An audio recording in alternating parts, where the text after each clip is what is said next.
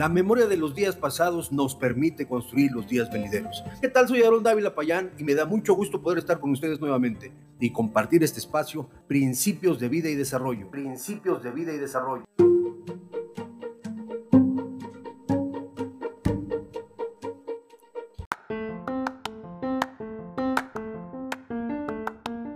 El tema de este día, mis padres no me aman.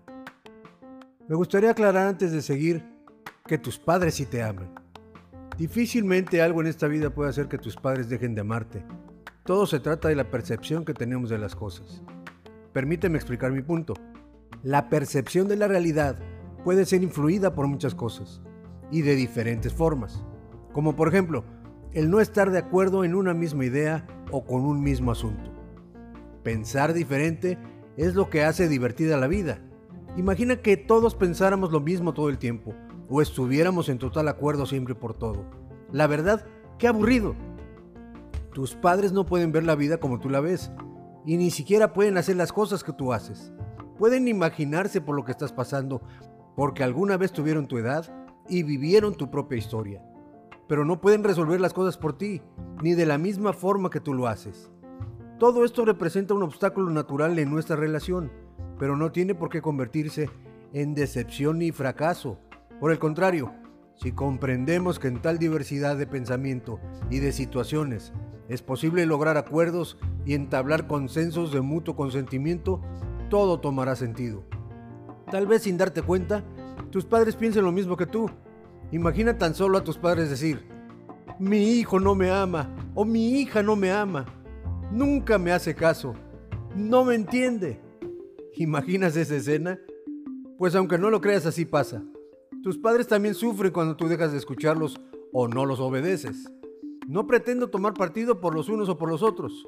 Lo que realmente me interesa es dejar claro que tus padres en verdad te aman, siempre te han amado y siempre te amarán. Es solo que no son perfectos. Cometen errores y en ocasiones ni siquiera se percatan de ellos. Pero estoy seguro que si hablas con ellos y les presentas tus sentimientos y tu forma de sentir las cosas, ellos estarán dispuestos a corregir el rumbo y hacer las cosas mejores. Ojo, hacer las cosas mejores no quiere decir hacer todo como a ti te guste o te convenga, porque simplemente así no funciona la vida. Debemos entender que constantemente habrá puntos en los que debamos llegar a acuerdos con nuestros padres, simplemente porque así es como conviene. Con toda paciencia y con todo amor, reconoce el amor de tus padres, que repito, no siempre hacen las cosas con malas intenciones, como en ocasiones te parece. Sin embargo, realmente te aman y serían capaces de dar su vida si fuera necesario por ti, sin dudarlo. El rey Salomón decía que los hijos son como saetas o flechas en la aljaba del cazador.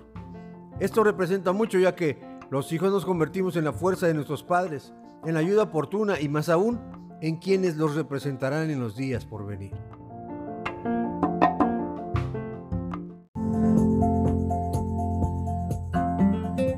Muchas gracias por tu tiempo.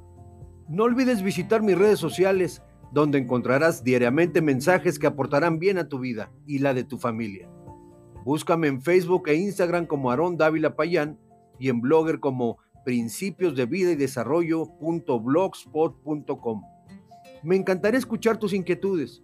Compárteme un mensaje de voz o un correo a aron.davila.payan con y arroba gmail.com. Muchas gracias y como siempre les abrazo con cariño. Bendiciones.